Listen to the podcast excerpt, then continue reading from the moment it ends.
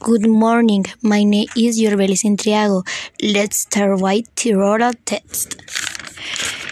Um, how do you spend the time in a day? I get up in the morning, then brush, meeting, hay breakfast, to watch classes, do my homework, to lunch, play with my family, watch television before going to sleep, watch and have dinner, and walk to sleep. How do you get to the house? From Downtown to the flag, Tinter and bus to the capital subway station.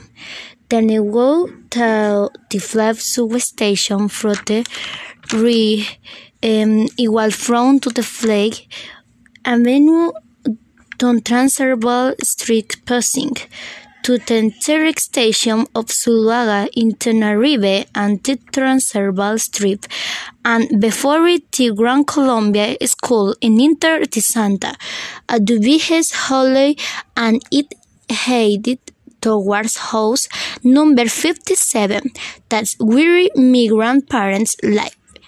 Gracias.